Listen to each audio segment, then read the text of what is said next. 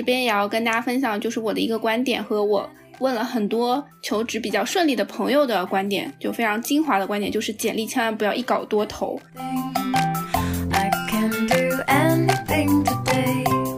我是学那个工程管理嘛，然后现在是进到互联网公司。之前可能更多会在学生时代会做各种尝试，包括早期的是有去这种家装公司打工，然后也有去金融公司发传单，或者是去做一些其他的一个岗位。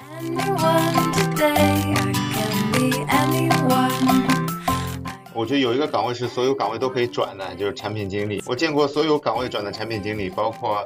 设计转的，然后包括开发转的，包括运营转的，对吧？还有客服转的，就人人都能干产品经理这个工作。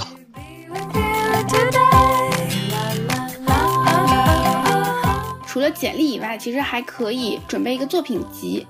就我发现现在就是求职卷到什么程度，就实习生都有作品集，可能很多工作几年的人都还没有作品集呢。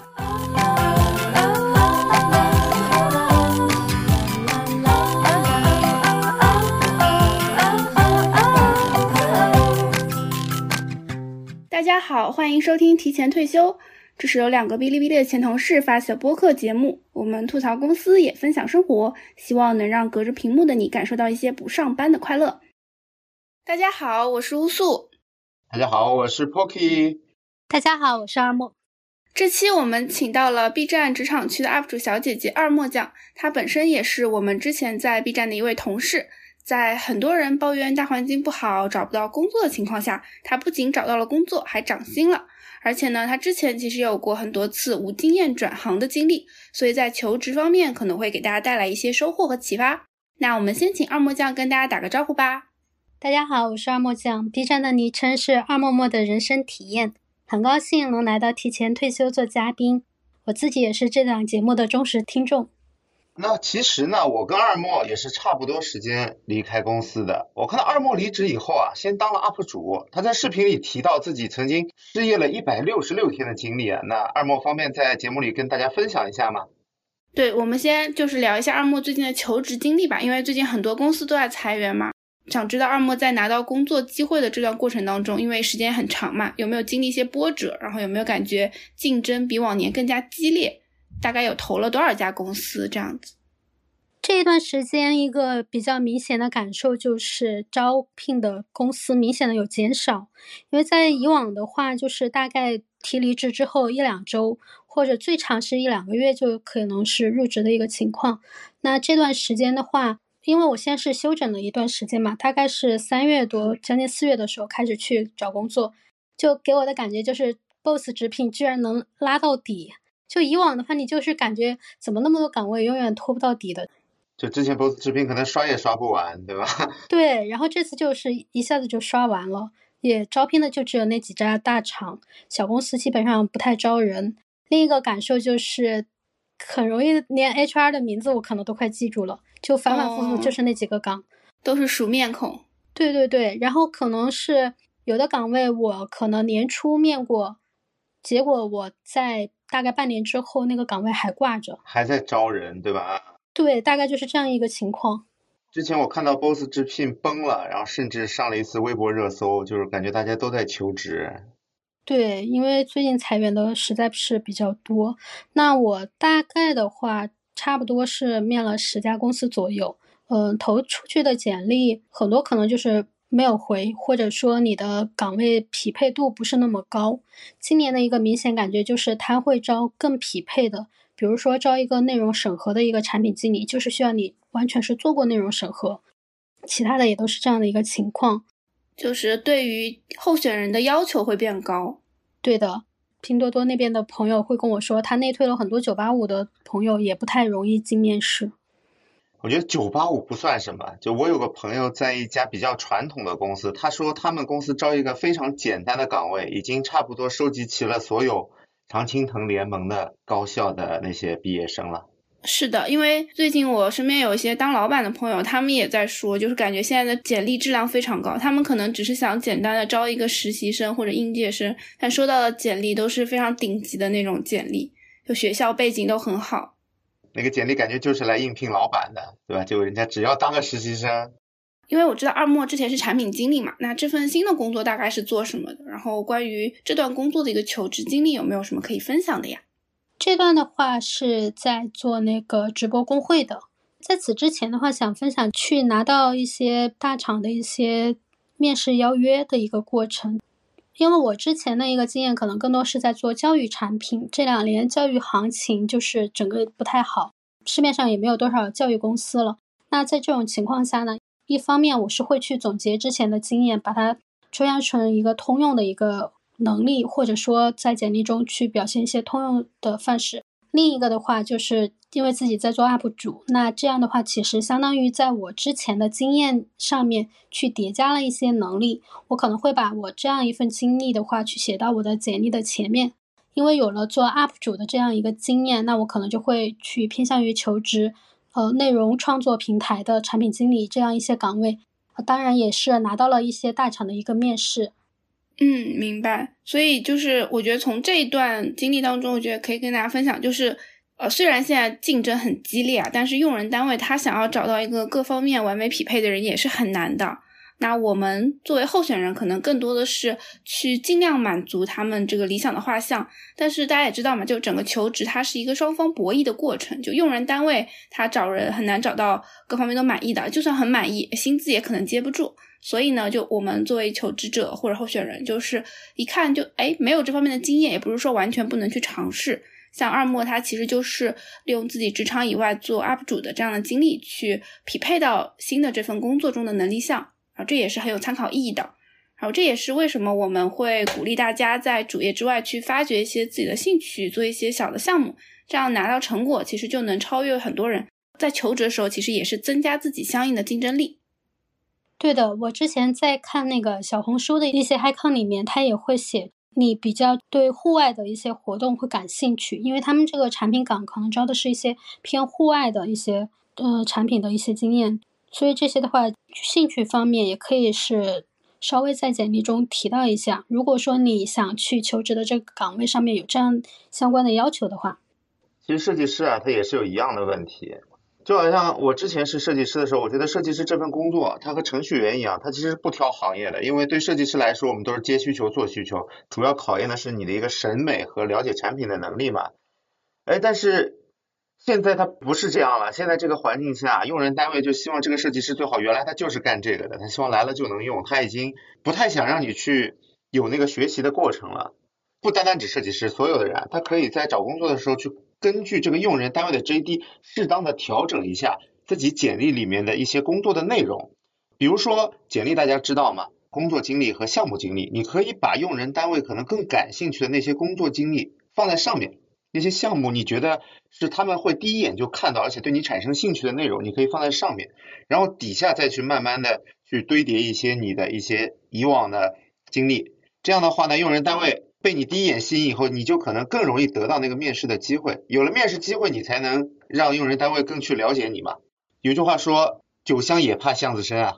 是的，而且有一个小技巧，就是现在写简历都会在最上方有一个自我评价或者自我描述，相当于是论文的摘要。就你可以把你简历当中最亮点的项目、最亮点的成绩和最相关的经历放在这个最上面。这样的话，可能用人单位在看简历的时候啊，一眼瞄到。你有一些相关的重点，他就会更感兴趣，然后再去看简历后面描述的细节。哎，我觉得乌苏老师刚刚说完，让我想到就是这个简历现在越来越像一本书了。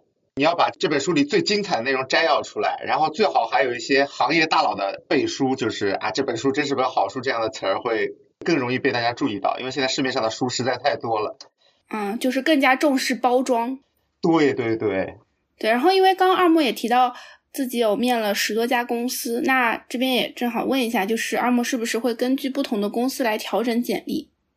一般现在的话都是会针对不同公司它的一个招聘的目标去调整自己的简历。比如说，同样是去招一个呃这个内容创作的一个产品岗，那有的公司它可能更偏向于。C 端的策略或者是分发，有的的话，它可能是更偏向于去让你做后台的一些东西，在这个过程当中，可能要是去结合自己之前的一些项目去进行一些相应的一些调整。有的公司它可能招的就是你前后端全都会用，然后也会一些呃商业化的一些策略的东西。那这些的话，可能你都是要自己去消化，然后嗯，看如何把它写到简历里面，更符合这家公司的一个招聘要求。是的，像二木刚刚提到，其实就是简历匹配度的这个问题嘛。然后这边也要跟大家分享，就是我的一个观点和我问了很多求职比较顺利的朋友的观点，就非常精华的观点，就是简历千万不要一稿多投，你要去根据不同的公司去调整你的简历的重点。比如说我自己啊，就是因为我工作经历里里面又有做内容的，又有做运营的，然后又有做项目的，所以呢，我就会去看这个用人单位他们现在要招的这个人的关键词是什么。我其实做事情都差不多，就是这些事情，但是我会去调整我的话术，甚至是调整我的 title 啊，因为我们这个课程产品经理这个岗位，它其实没有那么官方的一个名称，有的可能叫内容编辑，有的可能叫项目运营，或有的什么叫课程产品经理，就它会有不同的 title 的叫法，然后会根据用人单位的需求去调整它的这个表述。这个如果说是工作几年的人，应该都能感知到这一点。然后另外就是我们有些听友可能是刚入职场的啊，工作的经历没有那么丰富的，其实也可以去调整一些，比如你的实习的经历啊，还有课外活动的经历啊，这些其实都是相通的。然后但是有一个点啊，可能也要提醒大家注意的，就是虽然说我们要重视 JD，但是也不能盲目的完全相信 JD，因为很多公司啊，它其实不会在 JD 上写出自己所有的真实信息。就比如说他想招一个资深的，但他为了让简历量更大。投递的人更多，他可能描述工作经验，哎，就是三年以上就可以。但实际上，他可能希望这个人他五年以上的工作经验。如果说不了解这个公司真实的招聘需求的话，也可能会走一些弯路。那这个时候，其实就体现出了内推的价值。内推的人，他可以提供到你一些内部的视角，告诉你一些真实的信息。就比如说，我之前有投一家公司，那家公司正好有个朋友在。我就问他，我说，哎，这个你们是不是最近在招人呀？他说啊，我们没有在招人。我说啊，你们这个岗位一直放在这儿。他说啊，可能 HR 就是放一放的吧。我说啊，好好吧，如果我不知道的话，我可能真的会去投递，还真会去按照他的这个需求去改简历，这样其实是有点浪费时间的。就是如果大家不是内推的话，看到网上很多你觉得哇特别优质，就就举个例子，大家都是资深，但是有的工资开的可能比你高个百分之五十，这样你觉得这些岗位特别好，你去往那儿投简历，可能就像那种。给渣男发信息一样，都是已读未回。这个例子我看到过一个，就是我曾经求职的时候看到过一个洋码头在招设计总监，就投了几次都没有反应，就算了。然后直到四年以后，我看这个岗位还挂在这个网站上，那我估计他就是用来收集简历的吧。是的，那阿莫老师有没有在内推方面的一些经验和故事可以跟大家分享？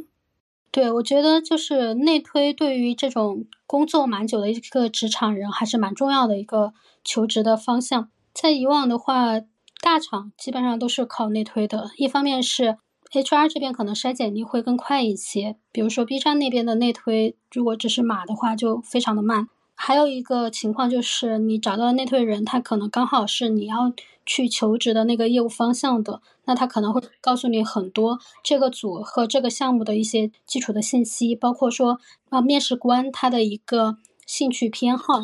这属于剧透了，这属于剧透。对，有的公司它可能会是要求 HR 去筛一遍简历，但如果这个内推人可以直接帮你投到业务方这边的话，你的那个简历被筛过去的概率会大很多。是的，大概率能拿到一个面试。对我业务方觉得 OK 的时候，然后 HR 一般会去尊重业务方的一个选择。对，所以内推的顺序就是优先级啊，就是你优先能找到要招岗位的这个老板。然后是要招这个岗位的业务方，然后才是 HR 和非相关业务。如果是 HR 和非相关业务的这种内推，就是比如说像我们之前每个人都可以生成一个内推码，然后这样子发出去，这个其实是没啥用的。说实话，就跟社招没什么区别。嗯，所以就是优先能找到对这个招聘有决策权的人和有就是具体信息的人。然后这种怎么找呢？就是 Pocky 和二模有没有什么可以分享的一些方法？其实内推的经验的话，一般就是首先找到朋友，然后看朋友有没有类似的关系嘛。就是总结为就是叫内推的内推，因为我们很难碰上直接什么你朋友就是招你的那个人嘛。还有一个办法就找 HR，HR 是最有效的，因为刚才乌苏老师说的那种类似于社招的内推嘛，其实是先过的 HR，你可以先去。让你朋友帮你看一下内推以后直接对接的 HR，他会更了解那个岗位，然后问他有一些什么可以剧透给你的内容。这是我这么多年内推以来的经验。对，但是嗯，如果这个人他不是相关业务方的话，如果他的自己有比较强的一个内推的经验，比如说我这个人在字节里面，然后我经常帮人内推成功，他了解这个公司的一些内推流程，那找到他也是比较 OK 的。像我朋友上，我上次就是找人内推，那个岗位刚出来，他就是直接来找到我，他说这个岗位跟你还是比较匹配的，你赶紧去投。就是我们的内推都是主动技能，我们要去找人帮我内推。你这个是被动技能，自动发动，就是哎，这个岗位好适合你。对对对，因为它外面的一个行情就是可能猎头比岗位还要多，然后猎头他们收到信息的时候其实是要比内部员工滞后的。那这个时候如果说这个人刚好就看到这个岗位出来了，然后告诉你效率会很高。比如我上次就是有一家公司内推，我大概是。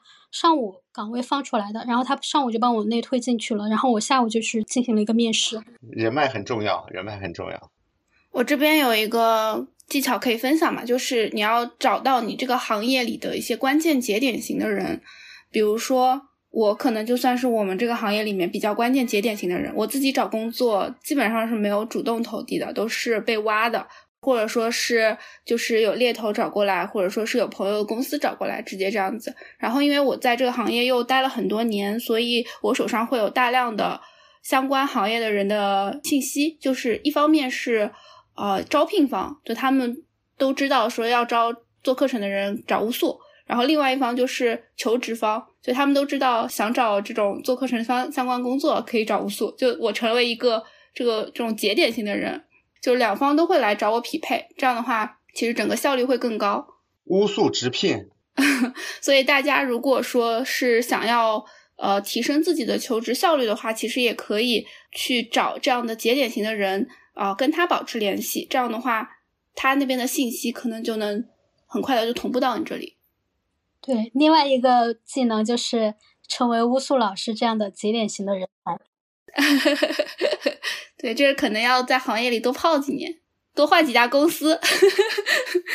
认识巫术，尊重巫术，成为巫术。可以可以。呃，我们刚刚也提到，就是阿莫他在找这份工作的时候，其实也经历了蛮久，就是有经历了一百六十六天。那这么挺长的一段时间，自己的心态上面有没有一些变化？实际上，因为这次裁了之后会有一定的赔偿，那我一开始可能是更多的想着是去玩儿。因为是难得有一个时间去放松一下自己，那另一个就是这一次也不是第一次被裁了，所以说就是没有第一次被裁那么多焦虑的一些情绪，可能更多就是反正饿又饿不死，就先慢慢找，慢慢看。就是如果有公司的话，就先去上着班试一试。那很多人他们的一个状况，包括我朋友，他可能就是觉得，哎呀，这家公司太小了，不值得去，一定要等到一个大的公司，一个大的机会。所以说，虽然他现在也等到了哈。但是差不多是 gap 了一年这个样子。对，最近的话他是入职了腾讯。那这个的话，我觉得是需要看个人。如果说你对工作上面会有一个比较大的一个期望，想进某个大的企业，去某一个比较厉害的项目，然后你的资金是允许你有这样的时间去等，那你可以选择稍微去等一下。但如果说对于你而言，你现在更看重的是要去赚钱。比如说你的生活压力会比较大，没有这么多时间去等待，那我觉得就是有一家公司给你发到 offer，然后允许你去赚钱，那就先去做一下，试着看。还有一个情况就是很多公司他可能会觉得你 keep 时间太长了，是不是能力比较差，一直找不到工作？那这样的话，他可能你在投递简历的时候，他会呃放弃你的简历。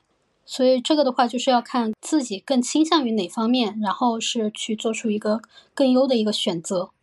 就我感觉现在公司对这个 gap 非常有成见，就好像我 gap 了几个月，我就是这种啊找不到工作的人，就我就不能放松，必须得天天上班。这个我觉得这个风气其实不太好。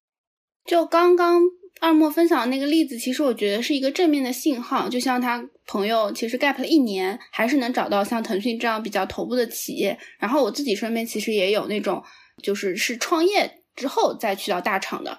那其实创业对于大部分的职场人来说，也不算是一个上班连续打工的这样的一个呃非常典型的经历嘛。其实在用人单位市场上，他如果刁钻一点，他也可以认为你是在 gap，对吧？但其实这些都是比较正面的信号，就是说，如果说你真的非常符合他们的招聘需求，然后你的能力又是非常 OK 的，那其实不一定要就是被这个啊不能 gap 的紧箍咒给框住，就还是核心能力更重要吧。对，因为包括我这个朋友，他其实学历和之前也没有什么大厂经验，但是他能找到这份工作，我觉得不像网上说的那么绝对的严格，就是你必须得是九八五，你才能进腾讯，你必须得有大厂经验，你才能进腾讯。这样的话，它会让我们会有更多的一个信心，就是相信自己在呃提高一定能力之后，还是有这个机会去进到入入腾讯这样的大厂。包括因为它是游戏行业嘛，游戏现在还比较的应该算是下坡路的一个状况。那他能进到腾讯去做游戏，那觉得就是还是蛮厉害的。但是我感觉他能够进到腾讯做游戏，可能和现在的版号的复苏有一定的关系。腾讯拿到更多版号，他需要出更多的游戏嘛。还有一点，我可能举个不太恰当的例子啊，就是找工作，你说那个找工作硬性指标不一定要符合，其实就跟找对象一样。我一直说，所有在找到就是心仪对象之前定的标准，都是在那个对的人出现之前定的。想好你要找什么样的，但是当你觉得那个人没错就是他的时候，你这些标准都不算，对吧？找工作其实感觉用人单位他也是这样的，只要你足够优秀，那些条条框框都可以不看。是的，因为找工作其实也是双向匹配嘛，就公司他他在找人，他挺难的，我们找人也挺难的，但是我们也可以多找几家公司嘛，就用海王的心态去找工作。红素经常说的海王心态啊，嗯，对，就是咱们多投一投。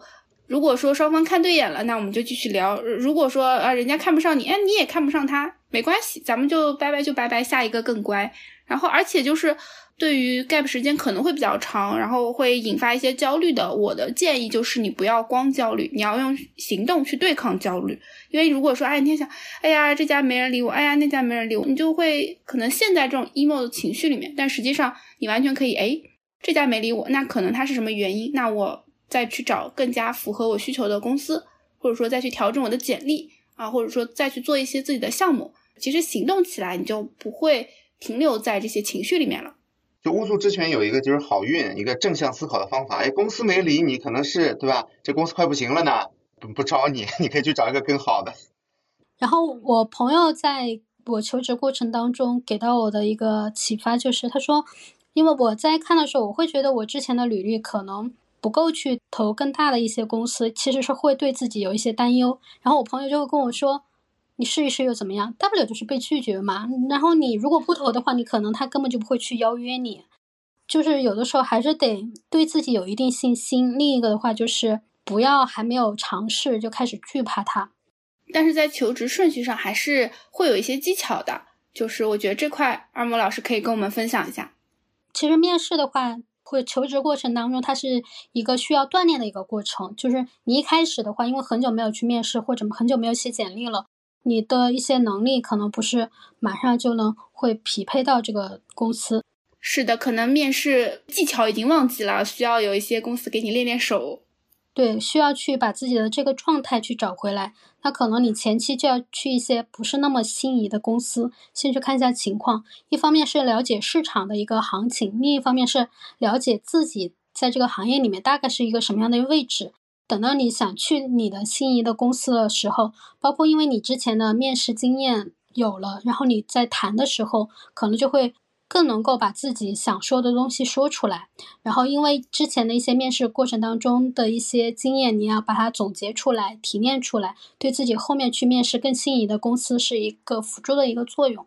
是的，然后因为上一次我们提到这个观点的时候啊，评论区有人 diss 我们说啊，那你们这些不就是面试欺诈吗？其实不是啊，就是我们只是说对于自己想去的公司或者说更匹配的公司有一个优先级的排序。然后，对于优先级不那么高的公司，我们可能先面，这样的话是去帮助我们去调整状态，但并不意味着说这些我们没有那么想去的公司给我们发 offer，我们就一定不去，我们就不去是吧？对，肯定不是的嘛，就是只是说它是在整体的一个策略上，一个更加理性、更加符合我们收益最大化的这样的一个策略啊，千万不要误会，我们就是面试骗子啊，就是没必要嘛，自己的时间也是花进去了的。就是啊，我们每一次都是很认真对待的。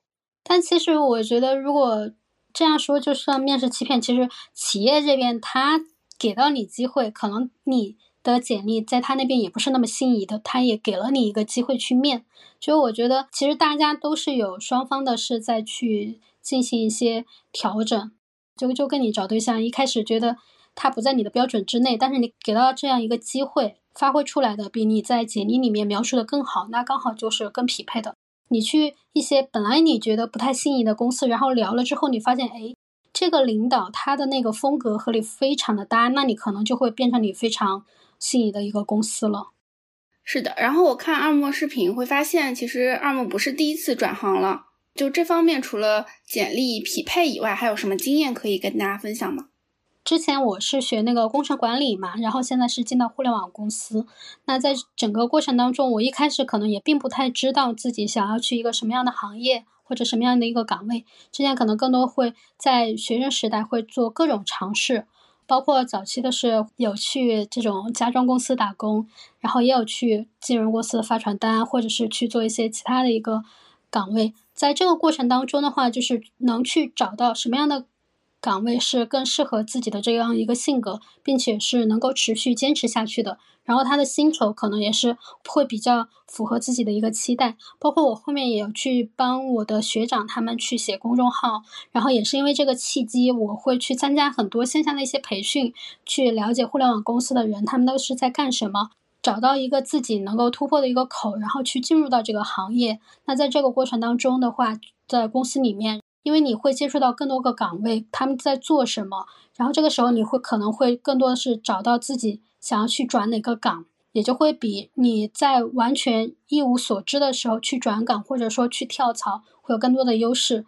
你在面的过程当中，那人家面试官问你的东西，你肯定也都是能答得上来的，你知道你是能给这个公司来带来什么东西的，还是要多了解多尝试。对的。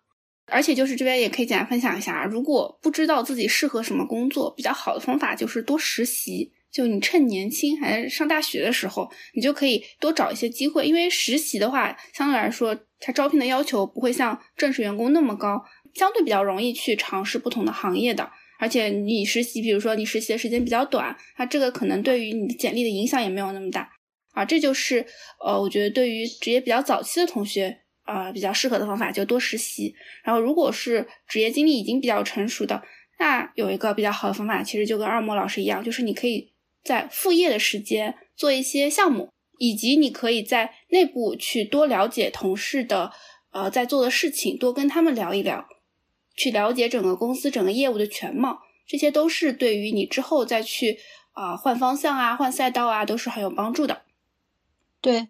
因为我认识的很多朋友，他们一开始也不是做产品的，他可能一开始是在公司内部做销售，然后他的那个销售的带来的营收还不错，这个时候他可能去提转岗就会比较有优势。也还有我之前一些同事，他可能在公司内部就是做策划的，或者或者做市场的、做研发的。当你在你自己的这个岗位上面能拿到一定成绩的时候，你再去提出转岗的话，会比较有优势。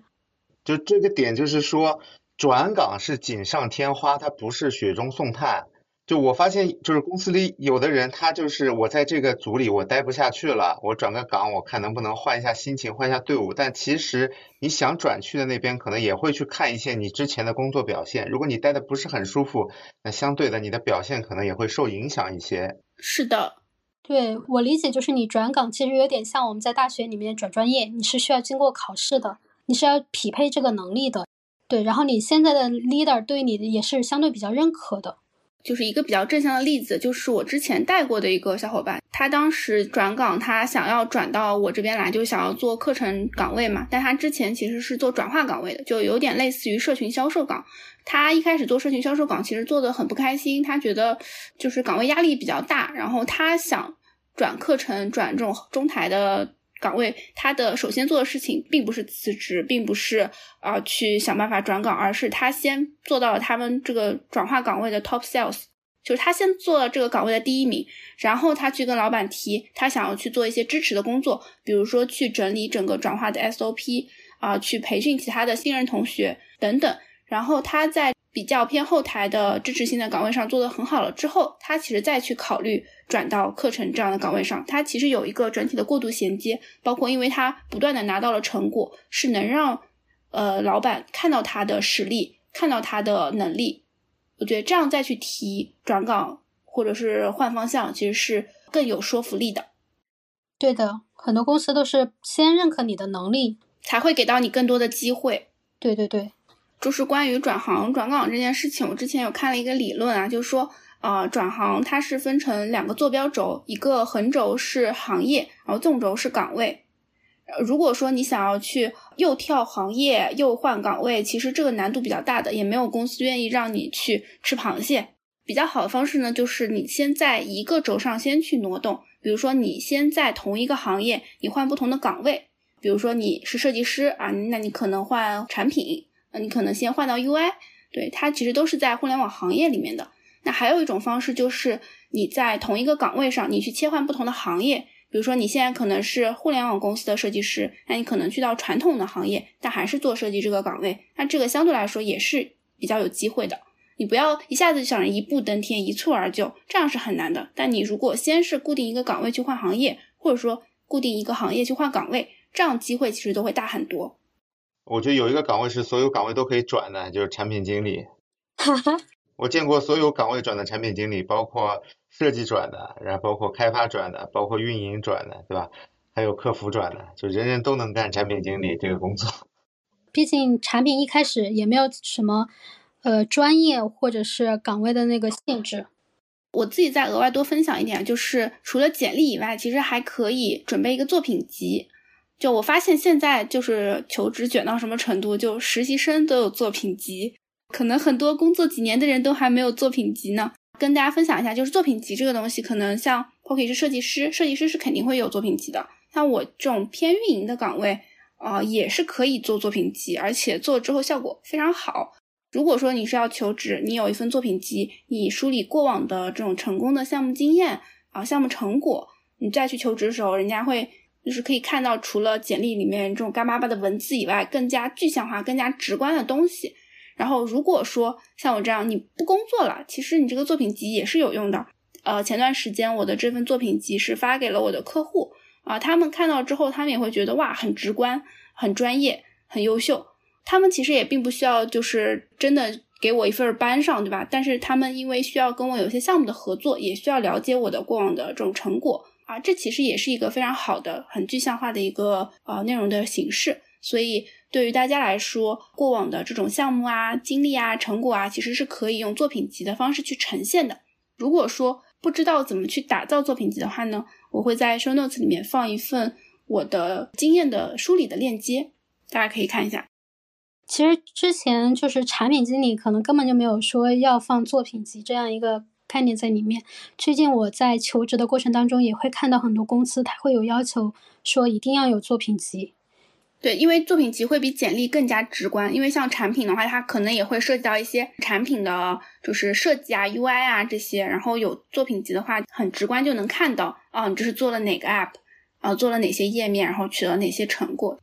对，另外一个关于作品集这个的话，就是很多人他们也可能也会去一些网站去投稿，去发布一些文章，然后去给自己去创造一定的一些知名度。是因为有一个网站就叫“人人都是产品经理”嘛，我发现我周边很多人已经在上面去供稿了。这个时候你会有一定的影响力，你的一些比较好的文章可能也会被你要求职的这家公司的这种面试官给看到，你甚至可能都不需要简历了。这个时候他就是直接过来跟你聊了。哎，是的，这个是一个非常好的提升自己影响力，然后让自己认识这种节点型的人的方法。想分享一个经验，就是我之前看到一个产品经理，他可能也是跨行跨岗的这样一个经验。然后他当时是在公众号里面有写对几十款 app 去做一些分析，然后去写一些他的一些想法。那当时他在写抖音的时候，因为有一篇文章直接爆了，大概是十万多的一个阅读量。那他后来就是直接拿到了腾讯这边的一个面试邀约，后面就直接是进到了腾讯里面。我觉得这个风最早是在设计或者是开发这边吹到产品经理这边的，因为设计师从好多好多年以前就有专门的展示设计作品的网站，类似于叫追播一个国外的国内站库，大家都在上面发那些被公司毙掉的作品。我觉得最初的目的，大家是想 放飞机稿。对，大家最初的目的是想展示自己，我这个作品这么优秀，但是公司没有用。但是渐渐的，大家都开始在上面攀比起来，就是我是那个很牛逼的一个设计师，我越做越酷炫。同时，这样的网站也推出了一些认证机制，你是追播的认证设计师啊，这个其实就是一个行业的影响力。我还是花瓣的认证设计师呢。啊，好，说回来，我真的是追播的认证设计师，好吧？这股风然后就吹到了产品这边，因为产品我觉得它可能更难描述自己做了什么，需要更强的一个文字和图像的总结的能力。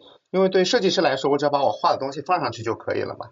其实运营也有很多可以投稿，然后呃成为认证作者，像这个。我在工作之前，其实就已经成为很多平台的认证作者了。这个我觉得倒不一定是从设计这边传出来，可能就是因为这个行业发展到一定程度，然后大家都有提升自己影响力的需求，所以就会做一些这样的行业性的分享，去提升自己的影响力。就我觉得其实这是一个挺好的方向，因为呃，相比于一页纸的简历。呃，像这样的作品集啊，或者说你公开分享过的一些文章，它能够展示你的更多面，可以帮助外人建立对于你的更全面的了解。毕竟你有这样一个权威的背书，肯定比我从头开始了解你要更好嘛。甚至你可以把你是某某某某网站的那个认证设计师写进你的简历，尤其是你这个网站它在你这个行业里面知名度比较高的话，那背书能力是更强的。嗯，是的。就是像二莫其实也提到自己在求职时候，因为有 UP 主的身份啊，所以得到了这次机会。那公司会不会担心你的副业影响主业呀？这个我们很多小伙伴应该也会很关心这个话题。像以前的话，一些传统企业它甚至是不允许你在外面有这个副业在做的。是的，像互联网公司的话，其实它相对是会比较开放一些。像很多，比如说我去面小红书的时候，他会说你是。有这样一份副业的话，可能是会更好的。他倾向于你有这样一个经验，这要看你是在什么样的一个行业。另外一个的话，就是你的这个副业更多时间可能是在你业余的时间。如果主业做的足够好的话，其实他是不太去 care 你有没有在做其他的一些事情。这可能还是看不同的公司的不同的要求。因为，哎，因为我之前。的公司就差别还挺大，虽然都是互联网公司，虽然都是老板直聘，但是有的公司就不行，咱们也不指名道姓了啊。哎，我觉得乌素说的对啊，不同的公司真的是完全不一样。我之前从金融公司出来以后啊，就找工作嘛，面试，然后我面试了上海一家还算知名的互联网公司，我就因为我在金融公司，其实我的作品是比较。单一的，然后我为了丰富我的简历啊，我就加了一些外面干的那个副业的私活在里面啊，一切聊的都很好，我聊了产品总监，聊了设计总监啊，全部聊完以后，然后 HR 通知我你被拒了，我说为什么呀？他说啊，这个跟你对接的这个业务的产品总觉得你私活太多啊，怕你分散精力不够 all in。我这边要打断一下，因为我觉得作为曾经的招聘方，我觉得这个合理，因为。就是我希望我的员工能够表现出一定的忠诚度。如果说他可以靠他的副业过得很开心，他可以随时踢了我，那我其实也挺没有安全感的。就感觉招了个海王，是这个意思吗？是的，就感觉他好像也不是很需要我这份工作，他可能也不是很看得上我，对吧？自己能把自己过得这么好，好像我还挺有危机感的。所以我稍微能够理解一点点这样的感觉吧。就是你表现出来，你对于这份工作可有可无了。那公司就会觉得，好像你对我们也是可有可无。哎，对对，他会有那个危机感，他会觉得你随时可能走，可能我培养你以后，你直接就抛下我了。是的，像这个话题的话，一般就是你去公司之前，你聊清楚，就是你要问清楚这个公司对于这种副业的可能性的接受度是怎样的。这个其实就说到了刚才内推的重要性，我是不够了解那个面试我的人怎么看这份东西的，这是一个 callback。二木老师离开 B 站以后做了 UP 主，哎，非常巧的，大家知道吗？我也做了 UP 主，我的 B 站账号是单口设计师 Poppy。你七十多个粉丝还是六十多个粉丝？你好意思跟人家二莫老师比吗？我 B 站有一千个粉丝，好吗？哦，这么多呀！哇，sorry。我那段时间就发现周围离开 B 站的人，好多人离开 B 站的第一件事就是去搞个 B 站号开始做视频。我觉得 B 站的推广 UP 主的业务可能主要就是靠裁员。把大家都裁了，大家都来当 UP 主，对吧？然后还还给你发一点点小钱。那么二莫老师做 UP 主是有什么感觉吗？是和在为 B 站全职打工，然后另一种方式赚 B 站钱的感受有什么不同吗？那倒没有。其实做 UP 主的话，其实我一开始就是没有想好的。在去 B 站之前，我朋友就有跟我说，有一定的分享欲，有一定的表达欲，要不然你在那个 B 站去做 UP 主。其实我一直是比较排斥的，因为会觉得，呃，会露脸呀，然后会把很多自己的一些想法放在网络上面，这样的话可能会有人不太喜欢你，会去攻击你啊，或者怎么样的。但是后面的话，你就会发现，现在就是。人人都是自媒体的一个感觉，就是每个人你可能会有一定的机会去表达自己，然后也会给自己带来呃一定的一个正向的反馈。那这个时候，我觉得本来就是给到平凡的人的机会就不太多，然后这个机会你要去放弃的话，我觉得是一个比较得不偿失的一个事情，很可惜。那这么多平台，你为什么会优先选择做 B 站呢？是因为对 B 站比较了解吗？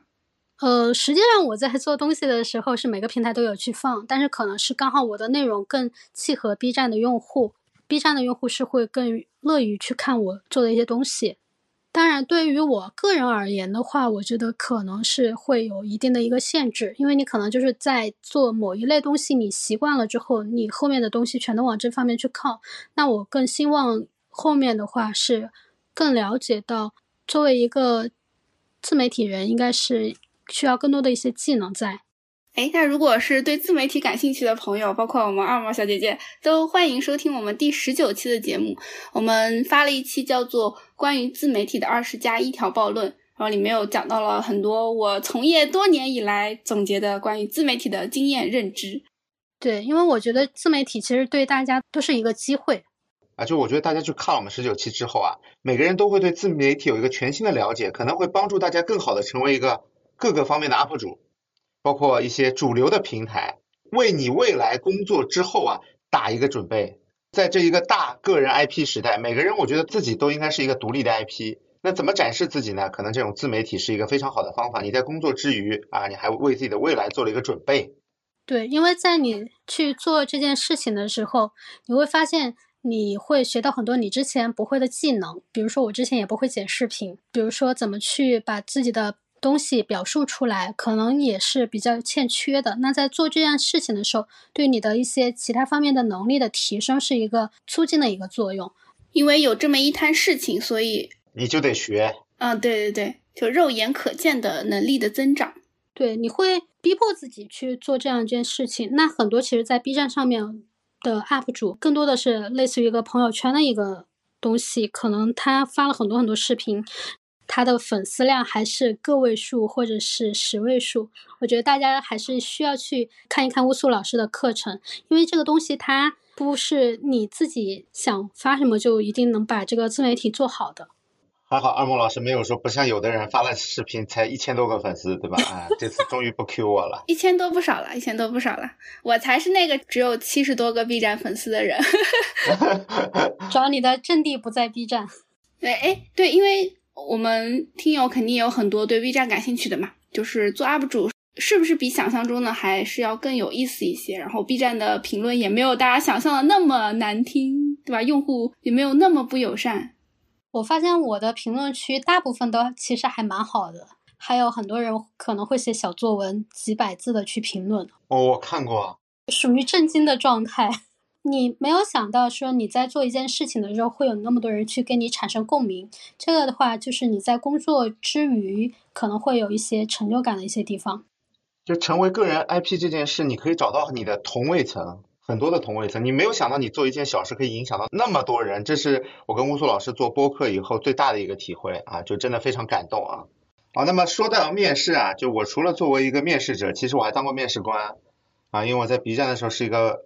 不大不小的领导啊，也需要经常面试各种人，碰到的那个面试者经常会碰到一些就完全没有准备的，他甚至不知道你这个岗位是干啥的，可能就像我刚才说的，每个设计师都觉得自己胜任任何一个结尾带着设计的工作。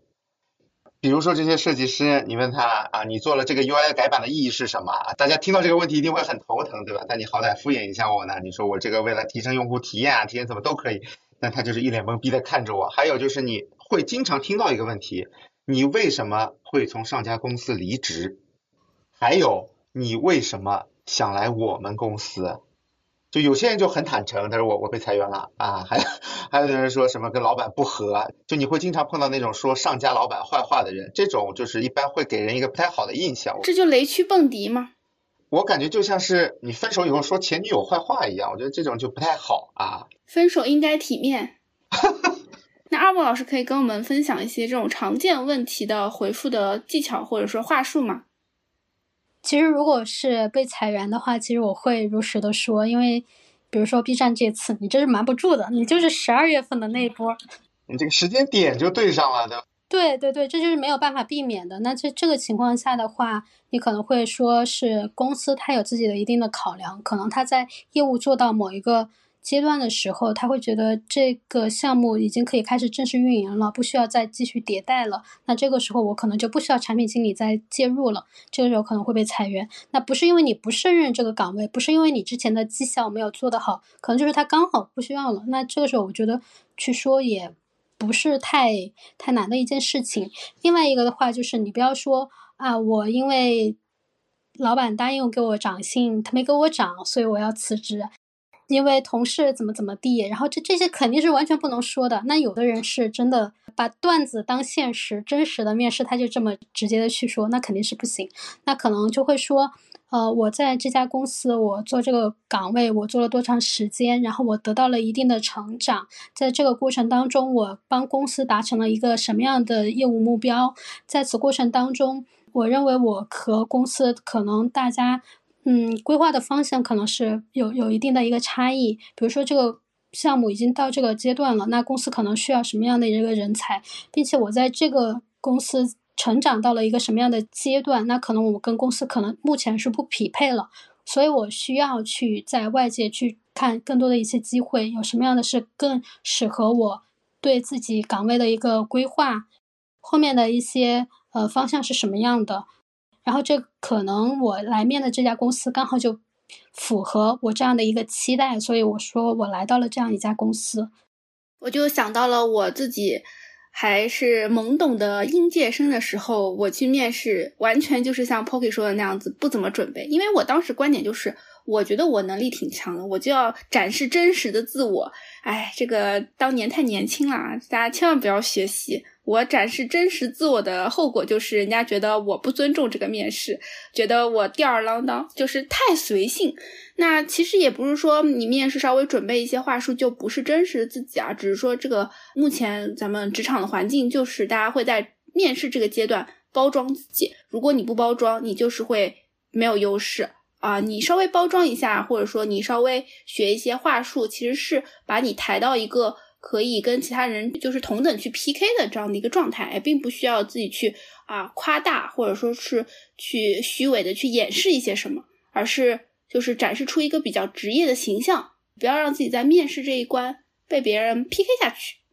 对，我觉得你面试的时候，其实就是你给别人的一个印象。其实他可能问你的东西，他也记不住，你自己面完之后可能也记不太住了。就是你给到这个面试官一个什么样的感觉？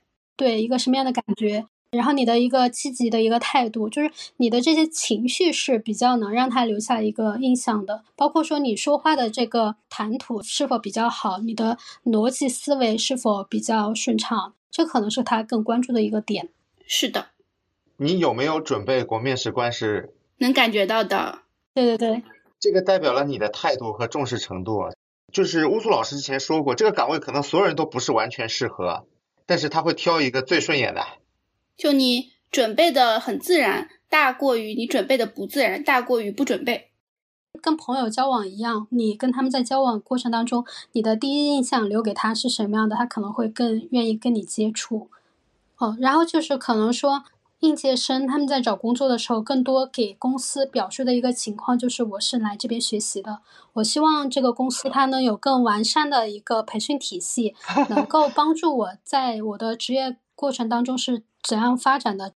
公司心想说：“你是拿我当跳板呢？”因为用人培训成本其实蛮高的，不是每个公司都有这样的一个培训体系。另外一个话就是，你完全把自己的一些职业的东西去。是自己能力的提升去完全指望公司，我觉得这个也不是很合适的。公司他在招聘的时候，他更多的是希望你能够符合这个岗位，你来了就是能干活的。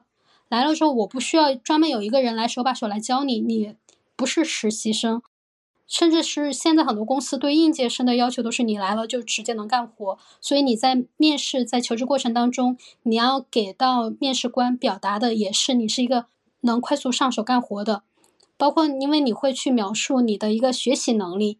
那你如何表述出你的这个学习能力？就是你能够快速的适应到这份工作。不同公司它的工作氛围也会有差异，它的一些对接的流程也会有差异。如何快速的去适应这份新的工作，其实就是面试官他想要去听到的这样一个答案。因为招新人对公司来说成本其实很高，因为招新人我得花一个到半个的人力再去带他，等于我损失了一个半海康。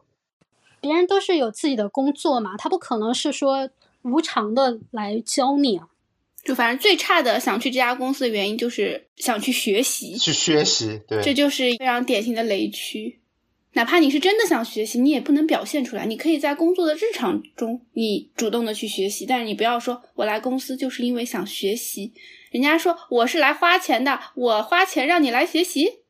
就你在学校的时候，你是花钱学习；在公司，你赚着钱，你还想学习啊，对吧？当然了，就是实际上呢，你是可以学到东西的，但你不能这么跟公司说。可以做，但是不能说。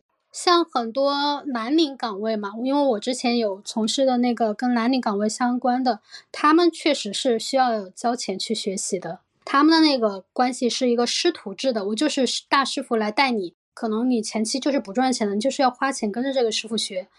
哎，对，以前的学徒不就是三年就吃住都在师傅家，还要交钱教你一门手艺吗？对你像护士行业，他们去实习的时候也是要交钱的，就是我一个病人又不是免费拿来给你面试。天呐。对，所以你如果表述出一个我要学习的那个状态，那肯定就是跟我们他们要去招聘这个人方向是相反的。呃，因为二莫也是算是求职成功，并且有涨薪嘛。那这个关于谈薪有没有什么技巧可以跟大家分享？就是说到谈薪这一点啊，我其实还挺害怕的，因为我找工作找过几次，有几次就找的比较急，就那家公司可能搬到北京去了，上海部门没有，那我就急着找工作。这个时候，如果你海投简历投几次找不到的话，你就会降低自己的预期，你就会觉得我是不是工资开高了呀？你是不是不配呀？我是不是不配啊？真的，去那个金融公司的时候。我就几乎是平薪过去的，他们也很爽气，他们说好，你明天来上班吧，就大概是那种意思。结果碰到我的老板说，我的老板说你也是职场老人了，你怎么谈心都不会谈？他都暗示了我这么一句，我我想都已经拿到 offer 了，也不能改，就会有这样的情况。对，所以我觉得就是你在去谈薪的时候，就是不要有那种不配得感。当你看到他那个岗位的薪资范围的时候，你最少的话，其实你要是在他那个底薪之上嘛。就是还要看你之前的工资大概是多少，基本上如果是互联网公司的话，先往涨幅百分之二十到三十的去要。嗯，另外就是你要给人事压你工资的这么一个幅度在里面。的一个幅度是吧？对对对，不要在求职的过程当中一来就去把自己的工资先给压低，交底。对我为了这份工作，我愿意在我之前的。工资基础上去降低多少多少薪水。我之前其实在这家公司的时候也有去帮他们去面试，有一个那个产品小姐姐，她在聊的时候，我当时有问她的期望薪资，她之前是十一 k，然后她目前期望是十二 k，然后我就在想，你是对自己的能力多么的不自信，你居然都是不敢去多要一点，就是一千两千的话，就差不多你的这个招聘。成本也在那里嘛，那你还不如就之前在之前的公司待着，对吧？然后你还能有年终奖，那你为什么要去跳呢？是不是你的能力不行？是不是你实在找不到其他的了？有时候你们知道一个岗位它是有区间的，它是多少薪？比如说十 k 到二十 k，那有时候我觉得自己不配的时候，我就会去要这个最低的，我说我十 k 就可以了。那么应该怎么谈呢？应该怎么去拿到那个封顶的那个钱呢？对，其实谈薪它建立的一个基础还是你在面试过程当中的一个表现。如果说这家公司想要招你的话，你要多少他会给到你多少。如果他觉得你还行，他可能会给到你一个折中的。如果觉得你不行，你可能要最低，他也不会给你。这个时候，你就是一方面是面试的时候要把自己的一个状态给拿出来，第二个就是你对整个行业就是相对会比较有一个了解。你知道什么样的能力的人，他的薪资普遍是集中在什么样的一个范围之内？那你就是不会要的太多，也不会要的太少。我这边也分享几个小技巧啊，就是首先，因为我们刚刚前面有讲到。求职的顺序和我们的海王心态，所以我们假设我们拿到这个 offer 的时候，手上其实已经有其他的 offer 了。那这个时候是可以直接跟 HR 说，就是我现在已经拿到了几个 offer，并且这些 offer 他们给到我的薪资范围是多少。然后你可以拿着这个基础，就其实更有底气去谈嘛。然后那其实 HR 他也怕当冤大头，他知道哦，有这么多公司已经愿意给你这么多钱了，说明你是值这个钱的，那就会有一个更好谈的基础。然后另外的话就是谈薪资，不要局限在工资这一个简单的数字上，因为其实不同的公司它的呃薪资构成是不一样的，你要去了解这个公司它的薪资构成，然后包括它的一些福利制度，比如说车马费啊、补贴啊这些，其实都是可以算到整个薪资结构里面去的。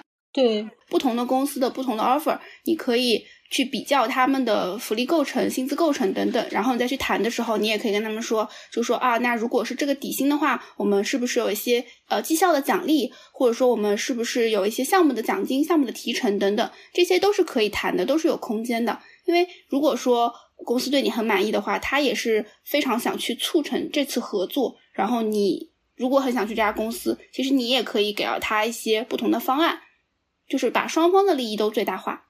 就大家都表现出诚意是吧？一般情况下都是拿到 offer 会有底气嘛。另外一个就是你当前如果手头有一些积蓄，然后你的表现不是那么迫切，我迫切的需要一份工作来给我生活去提供维持，那这个时候你是会更有底气去跟他谈的。就是还是渣男的心态，海王的心态嘛，你不要表现出来我非你不可的样子。对对对，就是我有很多选择，对我是有选择的，就没有那么紧迫。人家就是哎，这个人有点东西。我我我之前找工作就好几次，就是因为太急了，然后就被压了价之类的啊。啊，我一般都是让公司比我急，我都是啊，那么着急。再看一看，我再等一等。我想歇一歇，但是我所有的工作都是无缝衔接啊。哎，那如果说假设我们现在自己是老板，我们也可以畅想一下，就我们会想要什么样的员工？其实我我觉得这是一个特别好的转换的思路。如果说咱们听友并不是一个招聘的角色，其实也可以去用这样的视角去做一些练习。因为如果我们总是把自己当成一个打工人，那可能真的会一直打工啊。如果说我们把自己想象成一个老板，哎，说不定哪天就当老板了。对，另一个就是你。站在自己是招聘者的视角的时候，你就会更清楚他想要的是什么样的人，而不是一直把自己局限于打工人的时候，是以打工人的那个想法去表述自己。你这个时候可能会觉得，我企业啊，他的目的就是为了找个人来帮他干活，然后帮他拿到一定的成绩。那这个时候你再去聊的时候，你就会说，那我能够帮你达成什么样的一个目标？我可以帮你实现一个什么样的业绩增长？然后你就不会说啊，我觉得我要来在这里，我能够获得什么什么，可能就不是这样一个表述的方式。换一个视角，你的格局就打开了。那 Poki 要不先聊一聊？如果我是一个面试者，我如果是招聘一个设计师的话，那我一般是从设计师角度切入话题嘛。就我觉得设计师这个角色在互联网其实属于一个整个产业偏末端的岗位，因为它已经牵扯到最后输出了。希望设计师能够更往前走一步。他能够去了解为什么要做这些设计，为什么产品要做这些功能，去了解上游的东西，以及自己做的设计能够带给这个产品什么东西。我在面试中经常碰到一些体验呃呃运营设计师，我说你做的这个活动啊，他会给我看他做的这个活动带来多少钱，我说这些钱跟你的设计其实关系并不大，都是运营干的活儿。呃，其实有些活动它只是因为它的给的钱特别多。啊，预算特别充足。对对，它可能是因为规则制定的好。你的设计，其实我觉得运营设计在我眼里只有及格和不及格。更好的运营设计，你的工作成本会更大，但其实带来的收获和这个设计影响并不大。所以我希望设计师能够去提升自己一个对产品的敏锐度和对设计的敏锐度。能够知道自己做什么是有价值的。现在随着 AI 越来越发达嘛，我们设计师应该去做更多只有人可以做的事情，那些单纯的做图啊、切图啊，其实会渐渐的都会被取代掉的。啊，那这就是我招人可能会看的一些点，他是不是对整个链路更熟悉，是不是对自己做的东西有基础的认知，而不只是画画好看。不要把自己当成一个老乙方。那二莫老师如果会招人的话，会比较关注哪些方面呢？其实我觉得跟 Pocket 的思路会比较像，就是你不会局限于自己正在做的这么一点点事情，不局限于自己的这么一亩三分地，然后做很多事情的话，你可能。不完全是站在产品的一个视角去思考，就是可能是更多的去了解业务，也不要去想当然的去做一些功能。之前我们会听到什么，根据手机壳颜色去更换这个 app 的主题，当时听了都觉得很震惊的一个程度。就我觉得产品的话，可能还不要想当然的觉得我认为，我觉得我应该怎么样，而是更多的去了解为什么这件事情要这样去发生。运营他们在思考的时候有有什么样的一个侧重点？有的时候运营也也会说啊，你就照着这个 app 去抄。那我觉得产品肯定也不会就按着他的话就去抄这个 app，而是会反向的跟运营说，你可以告诉我你要做什么，但是我们要结合我们实际的一个情况去了解这个方案到底是什么样的，而不是因为别人这个 app 是这样做的，所以我一定要去抄成这样子。产品它在。做事情的当中也会有一定的一个思考，并且说他能够去说服运营，或者是说服其他人去按照他的这个构想去往下去做。另一个的话就是不要太刺儿头，就是跟大家都很大的一个矛盾。我觉得产品它其实相当于是一个润滑剂的一个人，他要把。运营提出来的一些需求，可能合理，可能不合理的东西，去转化成一个可以落地的一个方案。那在研发这边，他可能会又很刺的跟你说我做不了，你咋想的？这个时候你要怎么想到去说服他，然后去把这个方案去推下去，并且你要把控好整个项目的一个进度，然后能够让他按时的去上线。那这个可能就是一个产品。如果我要去招人的话，我可能会倾向于这样的一一个人。并且说他可能会更积极一点。我觉得产品这个岗其实很多时候确实是需要一定的一个积极性在里面。嗯，还需要沟通的能力。我觉得产品这个沟通太重要了。对，不然的话你就是会被大家一起揍啊。产品是一个被集火的角色啊，所有人都怪你，对吧？对，或者你。如果说当你的上游或者下游不信任你的时候，直接运营绕过产品，直接跟研发提需求，那你这个时候我就觉得产品这个岗就可能可有可无了。当然说我们职场人在公司的时候，你可能不能让老板觉得你这个产品可有可无嘛？那你这个时候就如何去衔接，如何让大家去信服你，还是一个比较强的一个能力。刚刚 Pocky 和二模分别聊了对于设计和产品这两个岗位的一些期待吧。然后我啊，就是呃大言不惭一点啊，就是作为一个在场唯一真的开公司的人，我 我要说一点大实话，可能比较扎心啊。就是首先我是需要一个非常靠谱的人，执行能力强，使命必达。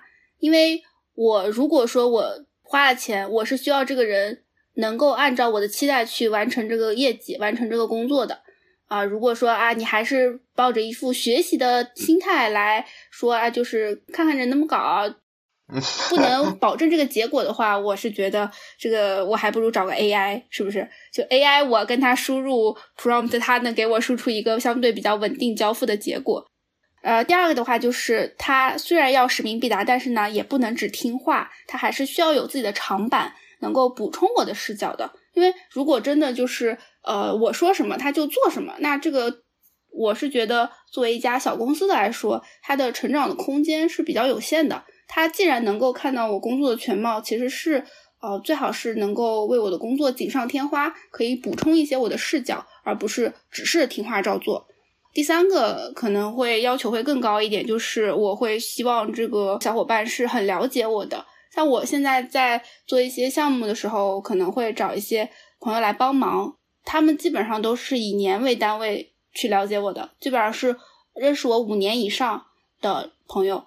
这样的话，我会有些事情会比较放心的交给他们。因为如果说对我都不是很了解的话，呃，很多价值观的东西是比较难去同步的，就可能一些做事的风格呀、理念呀就不同啊，所以这个是我可能比较关心的。就说实话，就是如果说在成本比较高的情况下，我可能会更加倾向于先用 AI 来代替一些基础的工作。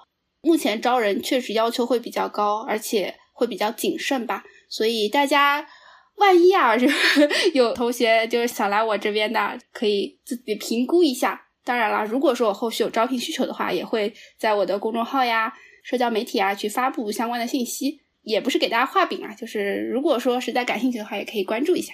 就大家听到乌苏老师的一些用人标准，我觉得用乌苏老师用人标准其实是大家很多去面试时候接触不到的那些真正老板的想法。招高管的要求，我希望你靠谱，能够完成我的一些要求，后面的人再去做那些落地的事情。所以今天这个这期播客，大家听了以后，以后都是。把自己当成一个高管来应对这样的一个面试的过程，我觉得非常好啊！这期真的是免费，居然就可以听。就是又希望是有高管能力，又是希望有非常强的执行力，然后还要很忠诚啊！就这样的人，我觉得我也应该很难招吧。然后希望薪资和实习生一样。反正咱就是做梦嘛，梦想谁不能有呢？是不是？实在不行，我就开个小号，我自己再给自己打工吧。那我们本期节目就差不多聊到这里。如果说大家还有一些关于职场的疑问的话呢，大家可以关注二莫的 B 站账号“二莫莫的人生体验”。那也欢迎大家在评论区留言互动啊，因为很多话题我们其实也没有办法在节目里面穷尽，所以我们近期也打算策划一些面向听友的直播，跟大家近距离的唠唠嗑。大家可以在 Show Notes 界面找到听友群的入群方式。那我们这期就先到这里啦。大家下期再见，拜拜！大家拜拜！